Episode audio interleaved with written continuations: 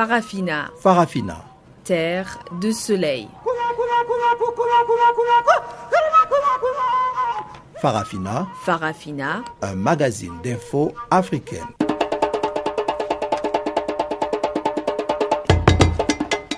Présentation Pamela Kumba. Bonjour à tous et merci de nous rejoindre sur Channel Africa, la voix de la renaissance africaine. Et comme d'habitude, c'est l'heure de Farafina et nous sommes ensemble pour une actualité en français. Wiseman Mandela assure la mise en onde de ce magazine des actualités dont voici les titres. Centrafrique, le leader des paysans, Pascal Bida Koyak Bélé, refuse de saluer l'ambassadeur de France lors des funérailles. Les supporters de Karim Ouad veulent des réponses sur les dessous de sa libération et son avenir politique.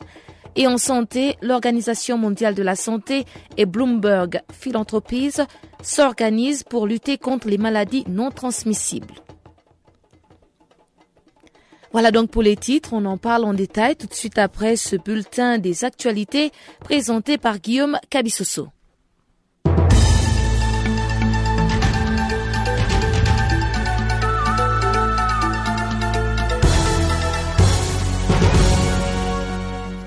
Chers auditeurs de Canal Afrique, bonjour à tous. Nous ouvrons ces bulletins d'information par le Nigeria où sept employés d'une société minière australienne, dont cinq expatriés enlevés la semaine dernière dans le sud-est du Nigeria, ont été libérés.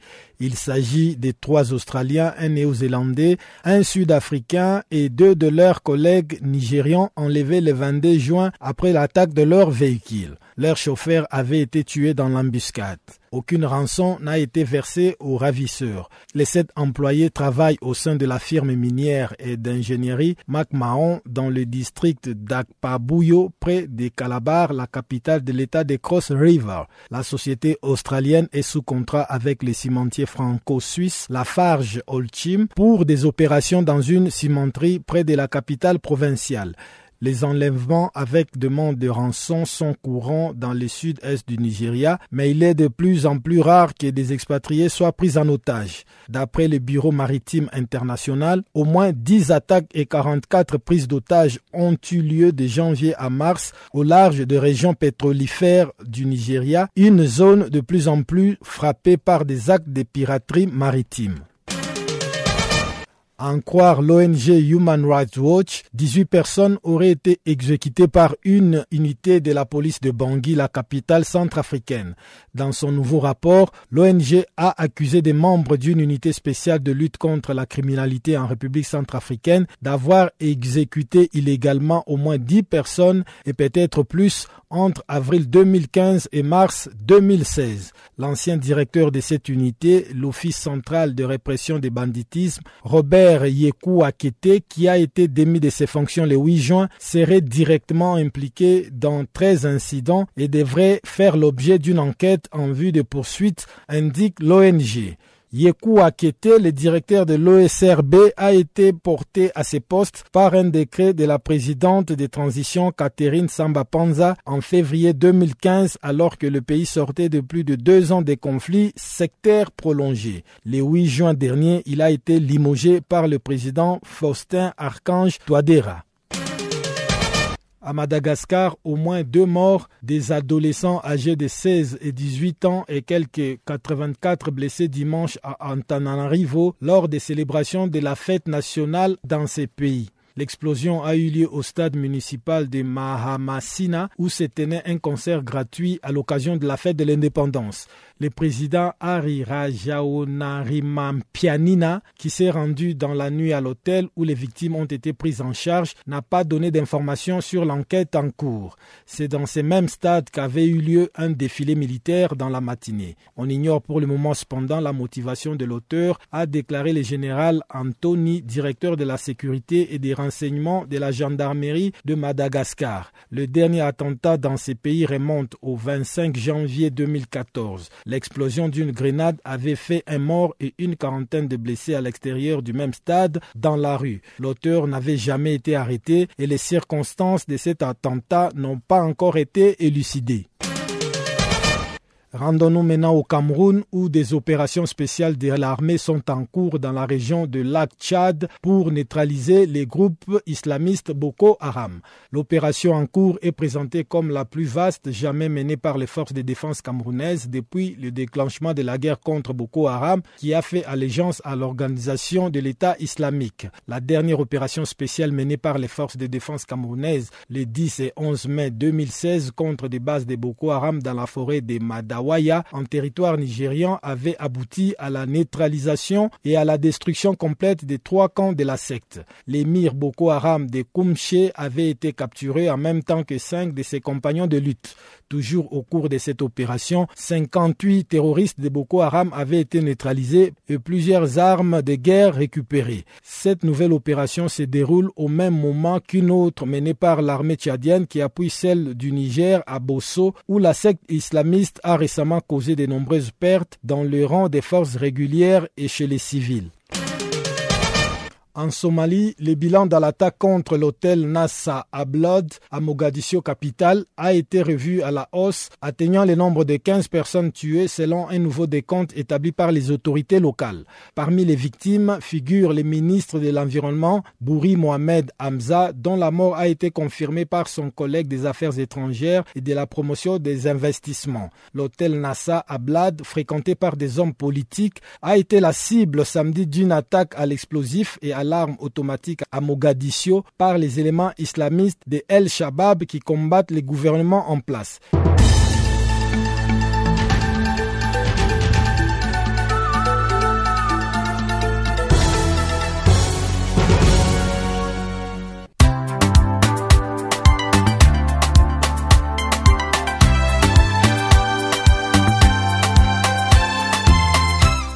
Farafina, Farafina.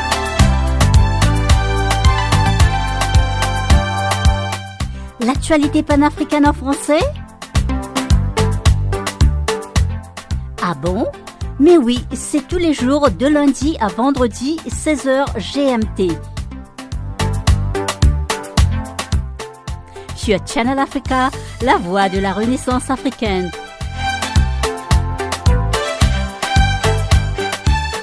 Et n'oubliez surtout pas de tweeter French Farafina.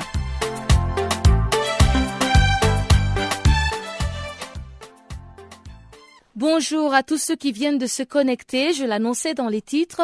En Centrafrique, la consternation totale, mêlée à un grain d'admiration pour certains, a régné ce week-end et même ce lundi après que Pascal Bida Koyakbele, le candidat débouté de la présidentielle 2015, a refusé de saluer l'ambassadeur de France à Bangui. Charles Malina rendait ses hommages lors de la cérémonie de funérailles de Carole Lacoué, la mère des deux enfants de Bida Koyakbele. La scène qui s'est produite publiquement en présence des hautes personnalités centrafricaines et congolaises a fait bouger la toile. Pascal Bida Koyakbele nous explique son geste. Je pense que euh, c'était plus une question de principe qu'autre chose. Euh, principe de ne pas saluer euh, ceux qui massacrent, pillent euh, et je dirais violent ce peuple euh, viole nos à savoir euh, le représentant de la France et la France elle-même. Et donc, euh, pour moi, il était incongru de pouvoir accepter de serrer la main de ceux qui continuent de massacrer effectivement ce peuple, de violer nos enfants. comme vous le savez, cette situation est notoirement connue. ces, cas de viol qui jusqu'alors n'ont pas été ni jugés par la justice française et la justice internationale. Euh, et on se rend compte que euh, jusqu'alors, d'autres, il y a d'autres cas qui se manifestent de viol de nos enfants, de nos petits garçons et de nos petites filles. Et donc, je me voyais mal en tant que paysan centrafricain euh, serrer la main de ceux qui massacrent mes autres frères paysans euh, en province et même à Bangui, à savoir les militaires français et euh, la France elle-même, de même que cet ambassadeur et de ceux qui entretiennent la crise. Euh, en armant de part et d'autre euh, de différentes parties, en créant des crises euh, à répétition. Et c'est une accusation que je peux justifier. nous avons les preuves pour pouvoir justement soutenir notre propos. Et donc, je pense que tout, tout à chacun, nous sommes tous libres de pouvoir saluer qui l'on veut. Il n'y a pas d'obligation à saluer les criminels. Mais alors, mais ne pensez-vous pas que vous y êtes allé un peu fort? Parce que vous étiez dans un cadre, euh, c'était des funérailles, donc euh, l'ambassadeur de France venait vous rendre hommage. Vous étiez, on suppose, dans une situation pénible et bon, il voulait manifester son amitié, sa sympathie. Et euh, ben, voilà le geste qui a ébranlé euh, toutes les consciences. Vous n'y êtes pas allé un peu trop fort dans de telles circonstances? Franchement, je me passe de son amitié. Euh, je me passerai de son amitié. je me passe de l'amitié des criminels et de ceux qui continuent de payer, de piller ce pays, de massacrer ce peuple et de violer nos enfants. Selon vos détracteurs, vous êtes irresponsable, vous manquez de maturité politique.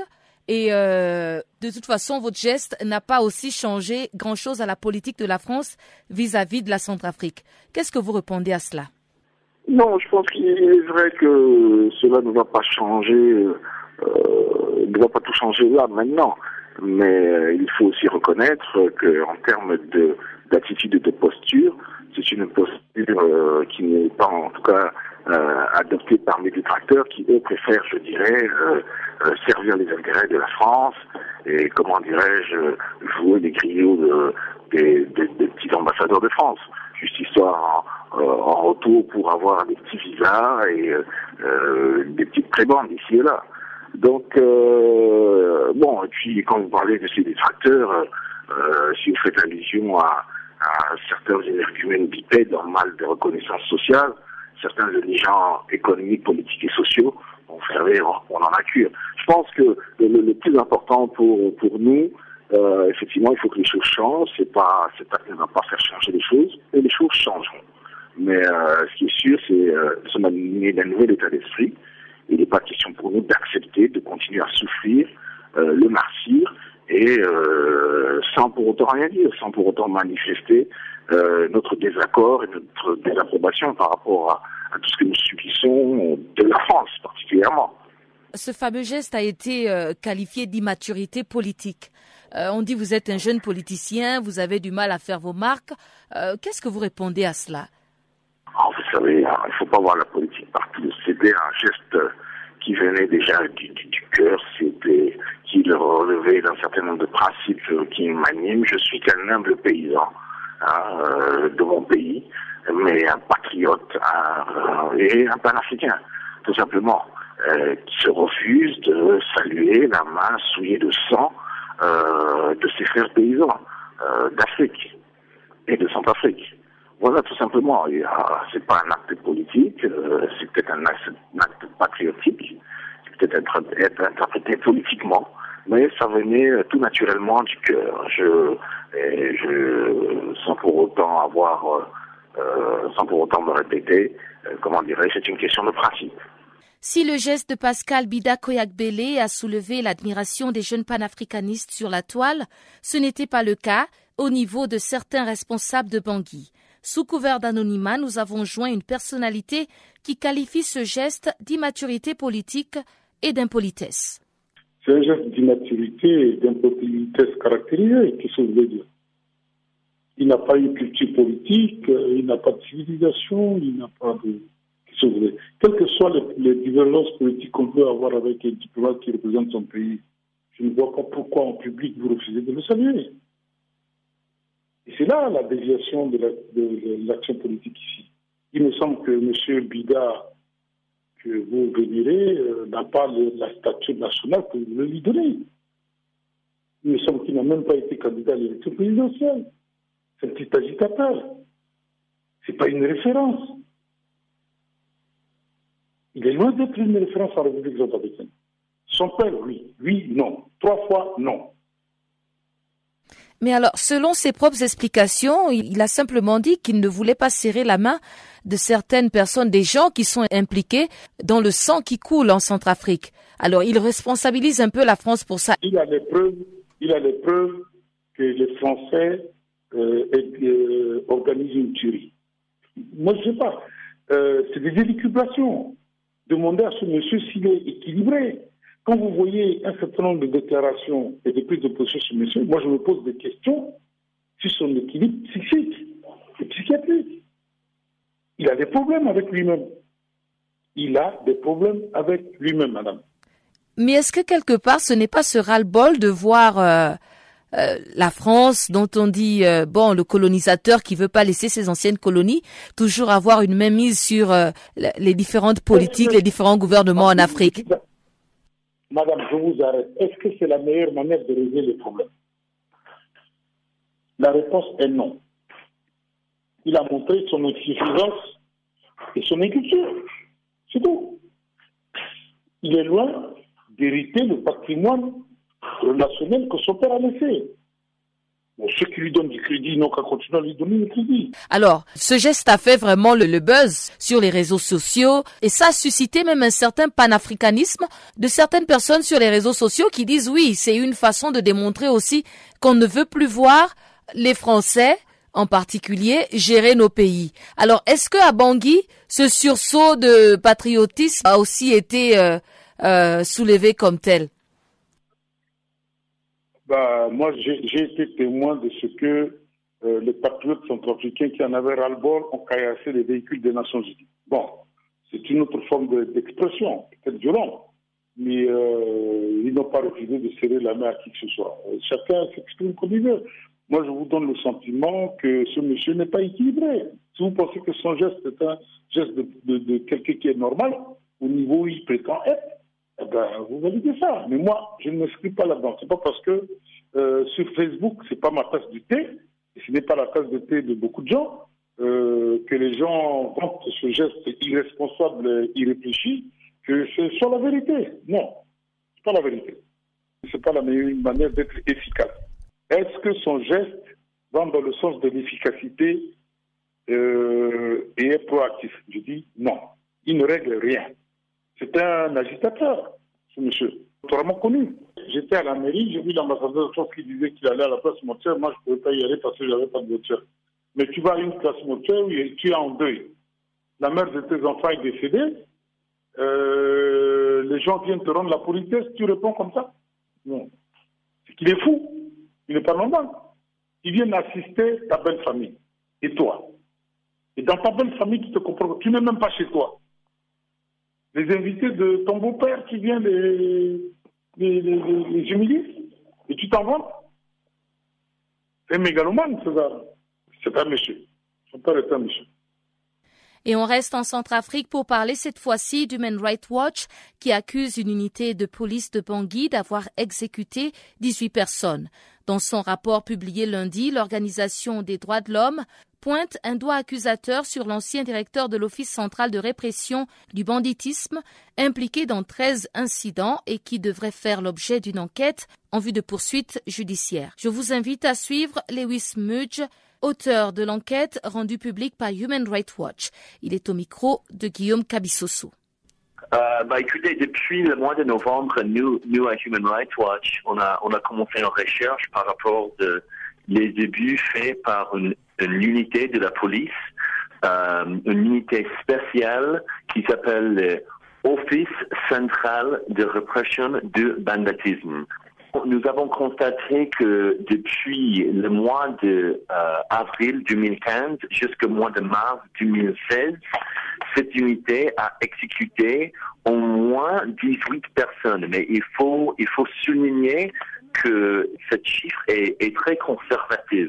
Donc, nous, à Human Rights Watch, on estime que le chiffre des victimes euh, dépasse 18 personnes.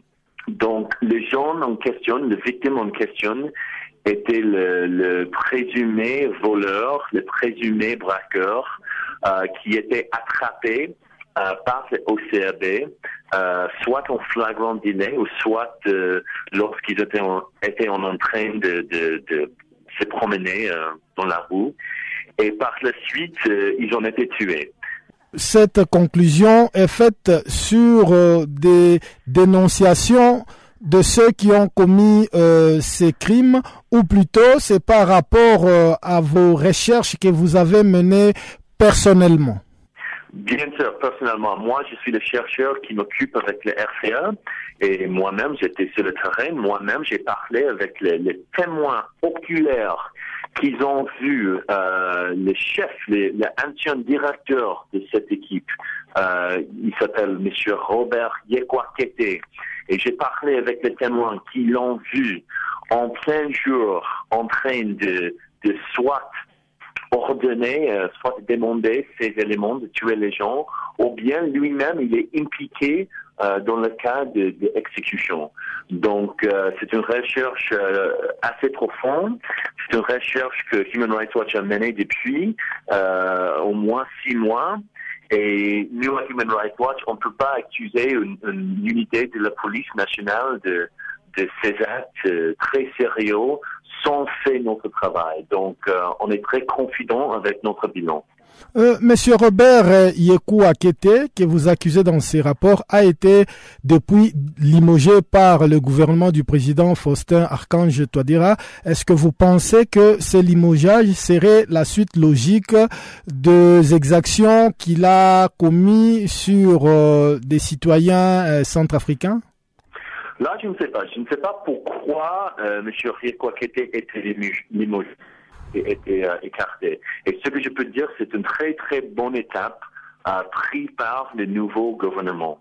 Euh, le fait que Yekwakete ait été, été mis, mis à côté, euh, ça montre que le gouvernement euh, en place actuel de M. Troidara, il prend très sérieux euh, leurs responsabilités pour protéger les citoyens centrafricains.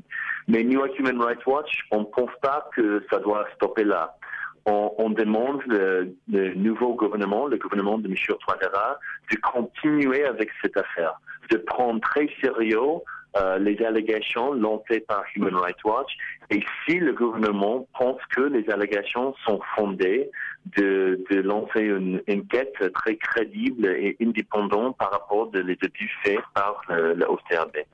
Et pensez-vous que ces crimes qui ont été commis en Centrafrique, c'est la suite logique euh, de l'absence de l'autorité de l'État dans ces pays ou c'est dû à autre chose?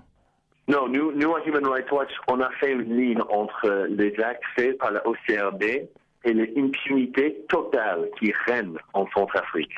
Euh, moi, moi-même personnellement, euh, j'ai travaillé en, en, RCA depuis euh, 2013, depuis le coup d'État lancé par le Sénégal. Et, et nous, à Human Rights Watch, et moi-même personnellement, nous avons constaté que toute la violence dans le pays est complètement liée avec l'impunité. Il n'y a aucune euh, chef de guerre, aucun dirigeant est, est, est trouvé responsable pour ces actes. Et jusque-là, nous, on pense que ça, ça, ça c'est la raison pour laquelle que nous avons ces violences en RCA. Donc, je peux dire que M. Yekwakete, il est vu, il est vu à Bangui comme le premier exemple de l'impunité qui règne en RCA. Et si le gouvernement en place peut, peut continuer cette affaire pour euh, diriger M. Yekwakete devant le, le bar judiciaire, ça sera un très bon signe que le, le, le jour d'impunité euh, vient de terminer en RCA.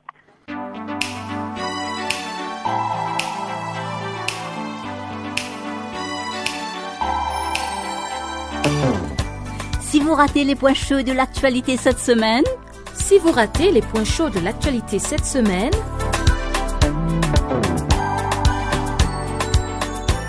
eh bien, sans plus tarder, suivez la revue des actualités de la semaine sur Channel Africa, la voix de la Renaissance africaine.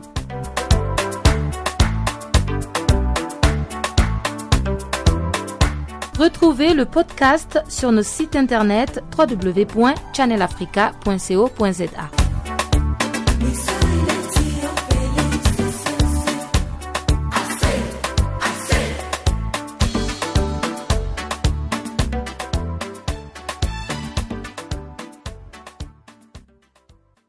L'affaire de la libération de Karim Ouad continue de susciter des vives réactions sur la toile. Les partisans du PDS, Parti démocratique sénégalais, en l'occurrence, s'attendent à des explications et s'interrogent sur son retour. Lamine Ba, cadre exécutif du PDS, est parmi ceux qui veulent des réponses et des détails sur les dessous de cette grâce présidentielle. Écoutons-le. Il a été libéré, mais bon, libéré, nous butons avec une grâce conditionnelle une grâce conditionnelle, c'est-à-dire la libération ne devait pas avoir le droit de faire aucune manifestation ni d'aller voir son marabout. On l'a libéré, il a quitté aussitôt le territoire sénégalais en direction de Qatar.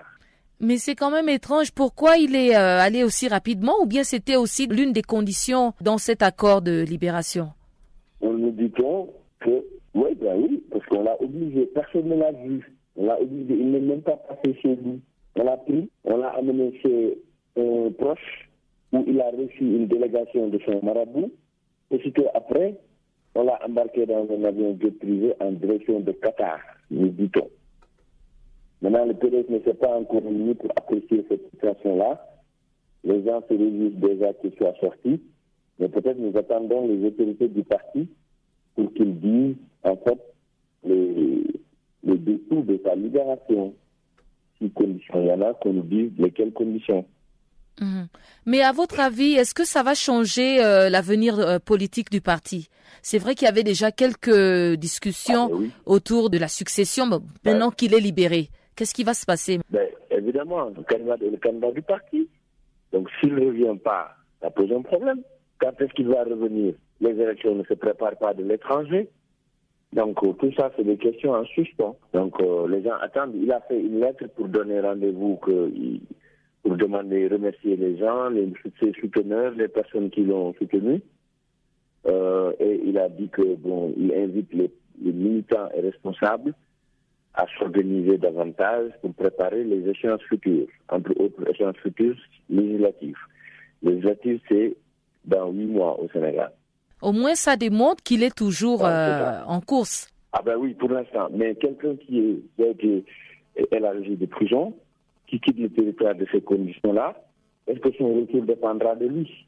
Et C'est ça. C'est pour quand? Est-ce que ça dépend de lui? Maintenant, moi, je, en tant que militant responsable du parti, je, je m'interroge, quoi. Je me pose des questions. J'attends qu'il soit plus clair d'avoir plus d'éléments sur ça. Mais voilà les informations dont on a. Il a quitté la prison. Semble-t-il qu'il y a discussion. Semble-t-il qu'il est sorti refusant de signer des documents. Les documents de sortie, il n'a rien sorti. Il n'a rien signé. Donc, euh, voilà un peu la situation du pays. Comme il a si bien dit, s'il revenait battre campagne. Mais est-ce que vous pensez que les Sénégalais seront encore derrière lui après euh, tout l'exposé qu'il y a Oui. eu pendant son Les procès? Non, les Sénégalais, tout dépend maintenant de, du temps qu'il va rester pour revenir et pour parler encore.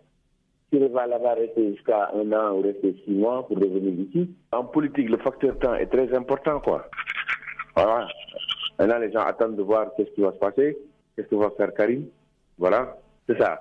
Et maintenant, votre opinion par rapport à Macky Sall, est-ce que ça redorait un peu son blason de voir que, bon, finalement, euh, il a décidé de gracier Karim Ouad euh, parce qu'il était devenu un peu euh, impopulaire. Mais est-ce que, quand même, avec ce geste, l'estime des Sénégalais est est un peu remontée? Rien ne bouge à mon avis. Parce qu'il en a trop abusé et qu'aujourd'hui les gens ne voient plus d'arguments ou de raisons pour maintenir Karim Wade en prison. Parce que la traque n'a rien donné, que des procédures pour ne plus en finir de l'argent dépensé et que rien n'est retourné rentrer dans les caisses de l'État. Ils s'efforcent pour dire qu'ils ont recouvré 50 milliards. Mais les Sénégalais se disent d'où est-ce que viennent ces 50 milliards? Qui a donné ça? Où est-ce qu'ils ont pris? Parce qu'ils savent qu'ils jouent trop sur les chiffres. Donc, par rapport à la libération, bon, du point de vue de l'opinion, il n'y a pas grand changement. Peut-être que c'est ça, ça, ça l'adoucit un peu du côté du PDS, de certains responsables du PDS qui voulaient que vraiment euh, que les rapports changent. Peut-être c'est ces gens-là qui. Mais l'opinion.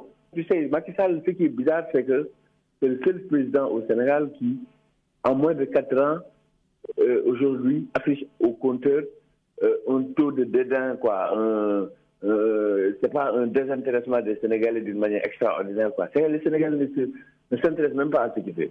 Ça, je te dis, ils, le prennent dans la conscience collective. C'est bon, il est président, il est président. Euh, voilà. Mais les gens symbolisent son régime par les difficultés de la vie, par euh, euh, la conjoncture sociale. Ben voilà, les gens font du gorgol, comme on le dit au pays, quoi. Le gorgol, se débrouiller, quoi. Mhm.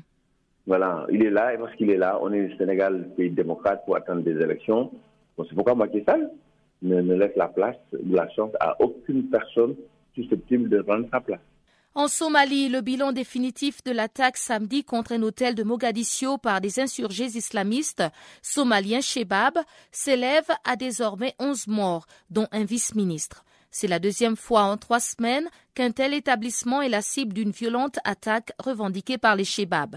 Le point dans ce compte rendu de Guillaume Kabissoso. Le secrétaire d'État somalien pour l'environnement fait partie des 11 victimes de l'attaque samedi d'un hôtel de Mogadiscio revendiqué par les islamistes radicaux Shabab. Le corps de Bouri Mohamed Hamza, nommé à son poste en février 2015, a été dégagé des décombres de l'hôtel Nassa à Blood dimanche matin. Une partie de l'établissement a été complètement détruite par l'explosion d'une voiture piégée qui a permis ensuite à un commando Shabab de pénétrer dans l'hôtel. Dimanche, les forces de sécurité ont exhibé les corps des trois assaillants présumés tués au cours de l'assaut qui a duré plusieurs heures. Des palutaises étaient également à l'œuvre pour déblayer la partie de l'hôtel ravagée par l'explosion. Au total, 11 personnes, dont deux médecins, ont été tuées dans l'explosion et par les commandos, selon les ministres somaliens de la sécurité Abdi Kamil Choukri. Outre ces victimes, l'attaque a fait une vingtaine de blessés. Les Shabab alliés à Al-Qaïda ont mené ces derniers mois plusieurs opérations en tout point similaires à celle de samedi contre certains hôtels le plus en vue de la capitale somalienne Mogadiscio.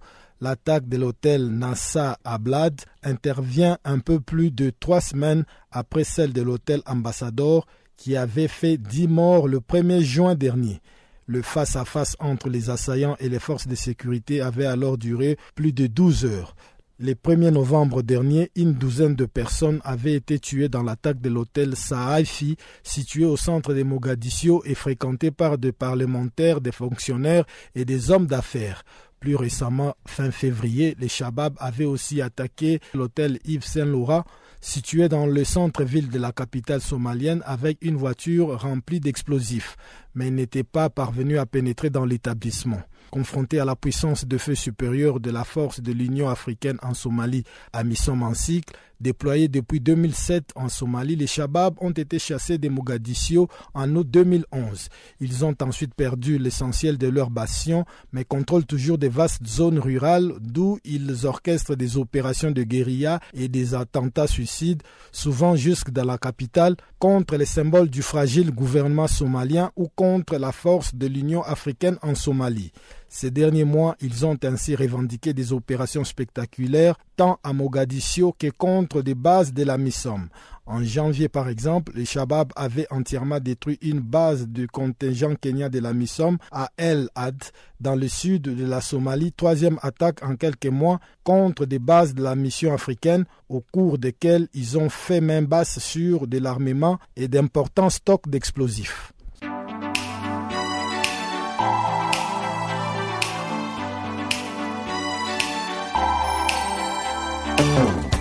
Si vous ratez les points chauds de l'actualité cette semaine, si vous ratez les points chauds de l'actualité cette semaine,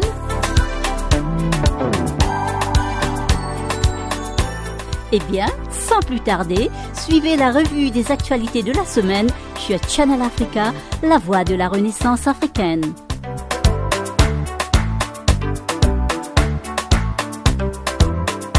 Retrouvez le podcast sur nos sites internet www.channelafrica.co.za.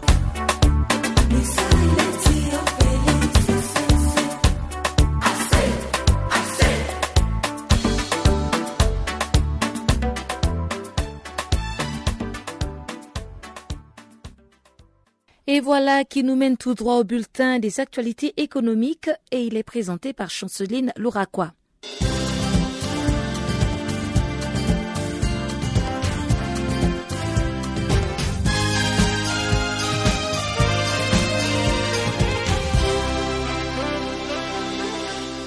Amis auditeurs de Channel Africa, bonjour. Ce bulletin économique commence avec Sofitel, hôtel Ivoire d'Abidjan, qui abritera du 30 juin au 1er juillet 2016 les lancements du plan stratégique de la Fondation pour les renforcements des capacités en Afrique, ACBF en sigle, ainsi que la conférence des donateurs. Cette manifestation est organisée par la Côte d'Ivoire en coopération avec la Banque africaine de développement. À cet effet, ces deux événements visent à mobiliser les ressources nécessaires au financement financement des activités de la Fondation sur la période allant de 2007 jusqu'en 2021. La dite manifestation mettra l'accent sur l'accélération et l'intensification des efforts dans les développements des compétences techniques essentielles, notamment l'équité et renforcement, la rétention et l'utilisation des capacités, ainsi que le renforcement des institutions clés du développement. La mise en place du lancement des plans stratégiques de la Fondation pour les renforcements des capacités en Afrique était une réponse aux graves lacunes de capacités en Afrique et aux défis d'investissement dans les capitales humains et les institutions autochtones en Afrique. Les interventions du plan stratégique de la Fondation pour les renforcements des capacités en Afrique sont fondées sur quatre principes, à savoir la centralité des capacités dans les processus de développement en Afrique, les rôles essentiels des partenariats et d'une approche axée sur la demande dans la résolution des problèmes de capacité, l'appropriation, les leaderships africains dans le processus de renforcement des capacités, une approche systématique, séquencée et coordonnée au processus de renforcement des En outre, les besoins du plan stratégique de la Fondation pour le renforcement des capacités en Afrique pour les quatre prochaines années sont évalués à 250 millions de dollars américains, destinés à appuyer le renforcement des capacités des administrations au niveau régional, national et provincial de la société civile et du secteur privé. Cette rencontre connaîtra une dynamique nouvelle en vue de consolider et de capitaliser l'existant, le leadership de la trentaine de pays attendus. Pour rappel, le lancement du plan stratégique de la Fondation pour le renforcement des capacités en Afrique a été fondé en 1991. Notons que le siège est situé à Harare au Zimbabwe. En somme, la nouvelle stratégique ambitionne de produire des peuples qualifiés et des institutions fortes pour transformer l'Afrique. En Tunisie, le résultat net d'exploitation a dégringolé de 50%, passant de 50,8 millions de dinars à 25,4 millions de dinars. D'après les résultats financiers présentés par la banque les week-ends, c'est soit 10,4 millions d'euros. Les produits nets bancaires équivalents du chiffre d'affaires pour les banques est en repli de 3,9% par rapport à 2014 à celui de 335,3 millions dinars, soit environ 137,2 millions d'euros. À ce sujet, la banque subit une hausse du volume des charges salariales, soit plus 6,9% à 154,6 millions de dinars. Avec 2706 employés, la Banque nationale agricole est l'un des établissements bancaires tunisiens comptant le plus des personnels. À noter que la Banque nationale agricole continue d'assurer son rôle historique des banquiers agricoles. Cet établissement reste la deuxième banque du pays derrière la Banque internationale arabe de Tunisie en termes de produits nets bancaires. Concernant les capitaux propres, la Banque nationale agricole se classe également deuxième avec 636,3 millions de dinars, soit 262,6 000 euros. D'après les perspectives d'avenir, la Banque agricole envisage le développement de nouveaux produits bancaires et aussi l'appui au segment de la banque de détail plus générateur des commissions. Par ailleurs, une nouvelle stratégie est en voie allant de la période 2016 jusqu'en 2020 et un diagnostic de ressources humaines sera également lancé dans l'objectif de relever plus de 9,5% pour les comptes du produit net bancaire en 2016. En République démocratique du Congo, l'autorité de régulation de la poste et des télécommunications du Congo, RPTC en sigle, enjoint tous les opérateurs de téléphonie mobile d'annuler leur nouvelle offre tarifaire. L'autorité de régulation de la poste et des télécommunications du Congo réagit à la hausse spectaculaire du prix des ventes des données mobiles intervenues chez les principaux opérateurs en République démocratique du Congo. Au mois de mai, le prix du gigabit des données a doublé voire même triplé simultanément chez les principaux opérateurs. Les gouvernements et les opérateurs des télécommunications se renvoient mutuellement la responsabilité de la hausse initiale des tarifs. Airtel, Orange et Tigo sont revenus à 20 gigabits pour 100 dollars et Vodacom offre 32 gigabits et Africell 40 gigabits pour le même tarif.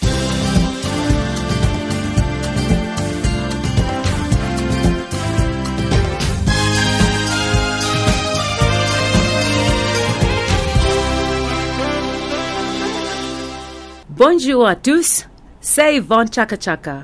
Vous écoutez Channel Africa, la voix de la renaissance africaine. Retrouvez-moi sur www.princessofafrica.com. Et on en parlait dans nos précédentes éditions au Tchad, le collectif des enseignants présumés accuse le gouvernement d'escroquerie. La plupart des enseignants seraient déprimés et frôleraient même la folie, selon Natwa Alaringa, porte-parole de ce collectif. Il nous en dit plus.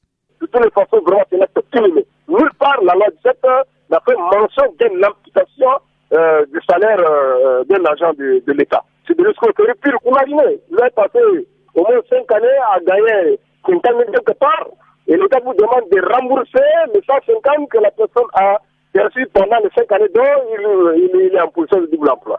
Et on a posé la question à l'État, si nous remboursons ce qu'ils ont demandé, parce qu'ils disent qu'ils vont soustraire hein, au fond du salaire. Donc si nous remboursons cet argent, mais qui va nous rembourser maintenant le travail dont on a, euh, comment dirais-je, servi euh, à l'État? Donc voilà le du problème. Donc euh, en un seul mot, ça c'est de, de l'escroquerie, ça c'est un vol. Et aussi, euh, c'est une forme euh, vraiment de, de, de traiter les Français, c'est-à-dire comme des esclaves modernes. Et c'est ce que nous combattons. Nous n'avons pas perçu indûment le salaire. Nous avons réellement servi l'État. Nous avons présenté les pièces justificatives. Alors, pendant que se tient ce bras de fer avec le gouvernement, est-ce que euh, vous travaillez quand même? Voilà, euh, cela, euh, cela avait créé plus de mécontentement parce que, euh, en tant que le porte-parole du collectif, euh, j'ai eu à plusieurs fonctionnaires qui étaient même paralysés à cause de ces problèmes. D'autres sont devenus même des malades mentaux. Et actuellement, actuellement même là, il y a- un ami qui m'est très cher. Il était sur la moto en train de rouler compte tenu de cette situation, il était entré sous une voiture et puis finalement il s'est brisé la tête et il a fini par mourir. Donc il y a des gens qui tombent, il y a des gens qui tombent. Donc parmi ceux-là, il y a ceux-là qui sont découragés, qui ne viennent même pas pour travailler, il y a ceux-là qui sont démotivés et il y a tant de choses qui se passent, il y a tant de choses qui se passent. Donc on ne sait pas franchement où est-ce que c'est pays de partir. Hein? C'est difficile et nous avons demandé vraiment, nous demandons la fête du monde entier. Sinon, franchement, c'est- pire que euh, la fête négrière. L'Organisation mondiale de la santé et Bloomberg Philanthropies ont récemment lancé une nouvelle initiative pour aider les pays dans la production de données de base pour leur permettre d'organiser leur politique de lutte contre les maladies non transmissibles.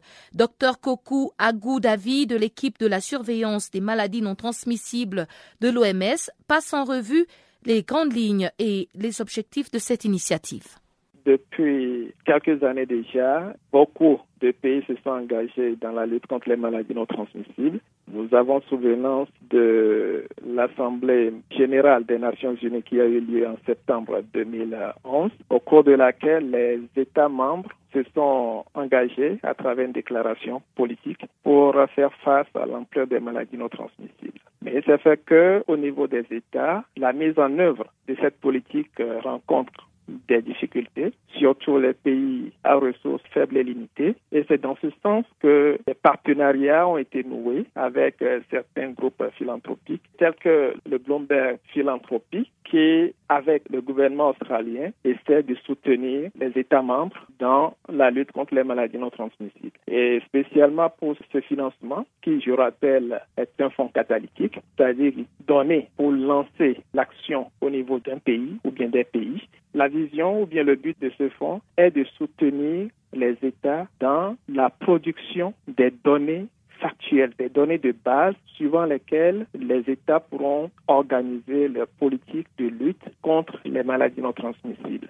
On s'est rendu compte justement que dans beaucoup d'États, les données sur les maladies non transmissibles n'existent pas, sont disparates, ou bien lorsque ces données existent, elles sont peu utilisées dans l'élaboration des politiques et des interventions, des stratégies de lutte contre la maladie. Donc, l'appui que le Bloomberg Philanthropy est en train d'apporter à certains pays va permettre à ce que ces pays disposent des données de base pour pouvoir renseigner les indicateurs que, au niveau mondial, les États, les chefs d'État et de gouvernement se sont volontairement engagés. Par exemple, entre autres engagements des États, nous avons la déclaration politique des Nations Unies dans lequel les États voudraient mettre en place des plans et des stratégies de lutte contre les maladies non transmissibles, ceci jusqu'à cette année qui est l'année 2016. Donc, pour tous ces engagements, on se rend compte que nous avons des indicateurs sur les maladies non transmissibles qui doivent être renseignés. Or, les États, surtout les États des pays à ressources limitées et faibles, ne disposant pas d'un système de surveillance et d'information sanitaire qui inclut, qui intègre les maladies non transmissibles, ont du mal à renseigner les indicateurs sur les maladies non transmissibles. Donc, avec le Bloomberg philanthropie, certainement que les pays qui ont été sélectionnés vont, dans les quatre prochaines années, disposer des données fiables sur lesquelles ils pourront élaborer des politiques de lutte, et ceci dans l'objectif de suivre les indicateurs de suivi au niveau mondial, aussi bien que national. Et donc l'initiative, le fond, met notamment l'accent sur les certificats de décès. Pourquoi ceux-ci sont si importants et quels sont les défis ou les défaillances rencontrées? Au niveau des certificats de décès, surtout lorsque nous prenons les indicateurs des maladies non transmissibles, un des indicateurs, c'est la réduction de la mortalité liée aux maladies non transmissibles, aux quatre principales maladies non transmissibles. Or, il se fait que dans beaucoup de pays, les certificats de décès ne sont pas délivrés lorsque ces décès surviennent. Donc, au niveau des pays, fournir les données sur la mortalité devient un fait qui est très difficile. Donc, avec le Bloomberg Philanthropie, lorsqu'on va arriver à renseigner les données sur la mortalité liée aux maladies non transmissibles, ça va permettre de renseigner les indicateurs des ODD que les États se sont donnés d'atteindre d'ici 2030. Pour certains pays, c'est justement à l'hôpital que les décès sont enregistrés. Mais dans beaucoup d'autres pays, les personnes qui souffrent de maladies non transmissibles, vu qu'ils ont un accès limité au système de soins, ces décès surviennent en dehors du système de santé et ne sont pas comptabilisés dans le nombre des décès des hôpitaux ou bien qui sont renseignés dans les systèmes d'information sanitaire. Donc l'initiative du Bloomberg actuellement, c'est d'amener également les États à avoir la capacité de pouvoir renseigner aussi bien les décès liées aux maladies non transmissibles à l'hôpital que dans les communautés.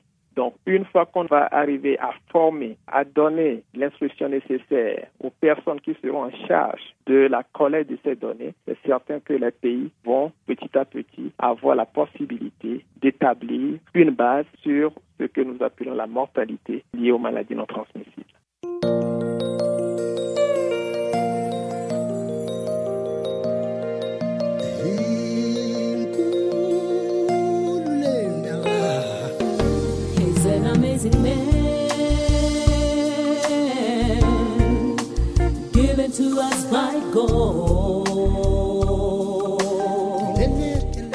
Channel Africa, la voix de la renaissance africaine. Écrivez-nous sur notre page Facebook Channel Africa. Faites-nous des tweets French Farafina ou bien Channel Africa 1.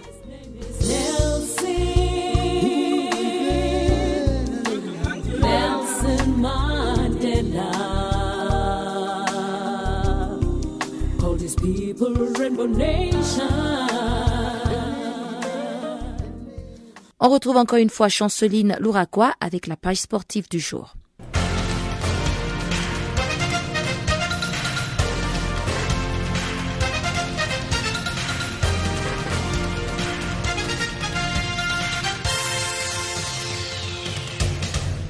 Bonjour, chers auditeurs de Channel Africa. Notre bulletin s'ouvre avec la 15e édition du championnat d'Europe des football masculin 2016 organisé par l'Union des associations européennes de football. Ce lundi 27 juin, l'Italie jouera contre l'Espagne à Saint-Denis et l'Angleterre s'opposera à l'Islande en Nice pour les comptes de huitième de finale. La rencontre entre le Portugal et la Croatie se résume par l'absence d'occasion franche, l'absence de créativité dans le jeu avec un plein de déchets techniques. Ricardo Quaresma a libéré ses équipiers à la 117e minute au terme d'un match décevant. C'est ainsi que Ricardo a offert un ticket à son équipe pour les quarts de finale. Pourtant, la rencontre Portugal et la Croatie s'annonçait comme l'un des chocs de cet Euro 2016. Le match s'acheminait vers une séance de tirs au but. Le Portugal affrontera donc la Pologne en quart de finale le jeudi 30 juin 2016 à Marseille. L'équipe de Ronaldo a éliminé la Croatie un but à zéro lors des prolongations. Aucune de deux équipes n'a réussi à trouver l'ouverture pendant les temps réglementaires et la première partie des prolongations. La Suisse s'est battue contre la Pologne un but partout à Saint-Étienne. De l'autre part, la Pologne, les pays des Galles et les Portugal se sont qualifiés pour le compte des trois premiers matchs de huitième de finale de l'Euro 2016. Les Gallois se sont montrés effacés en première période alors que les Nord-Irlandais se sont créés plusieurs occasions dans la première partie du match.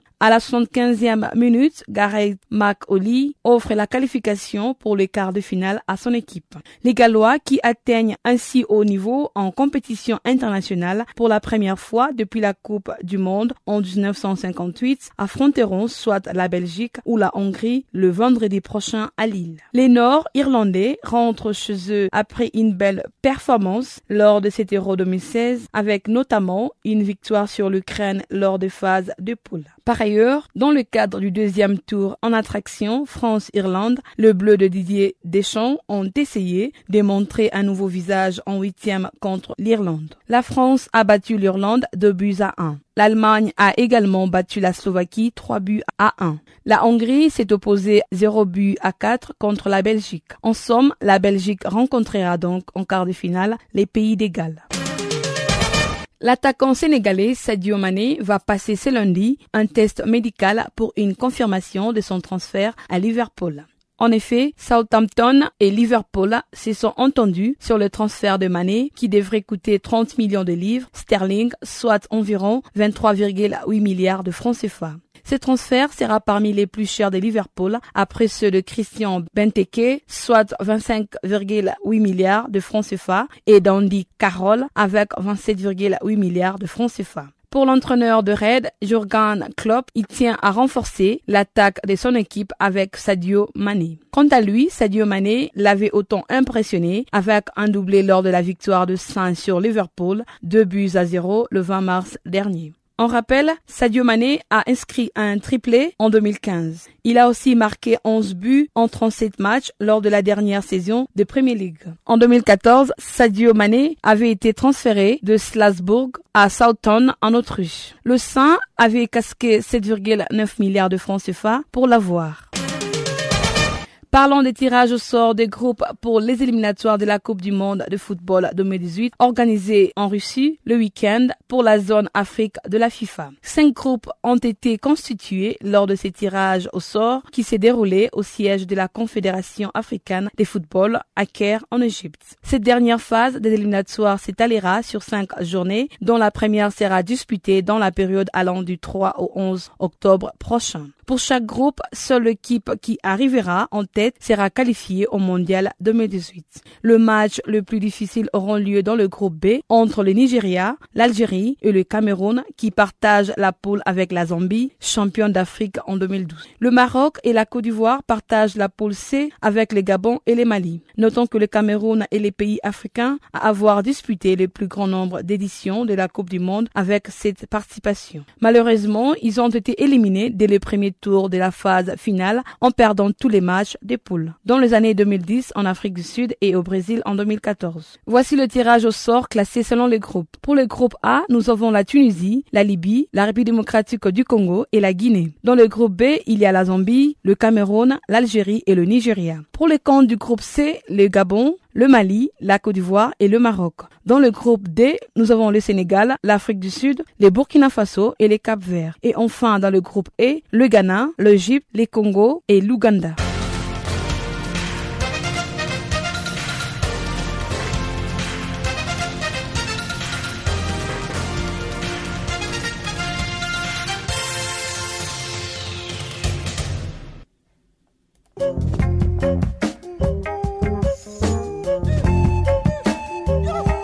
Chers auditeurs, c'est sur cette note que s'achève Farafina. Merci de nous avoir suivis. Au revoir.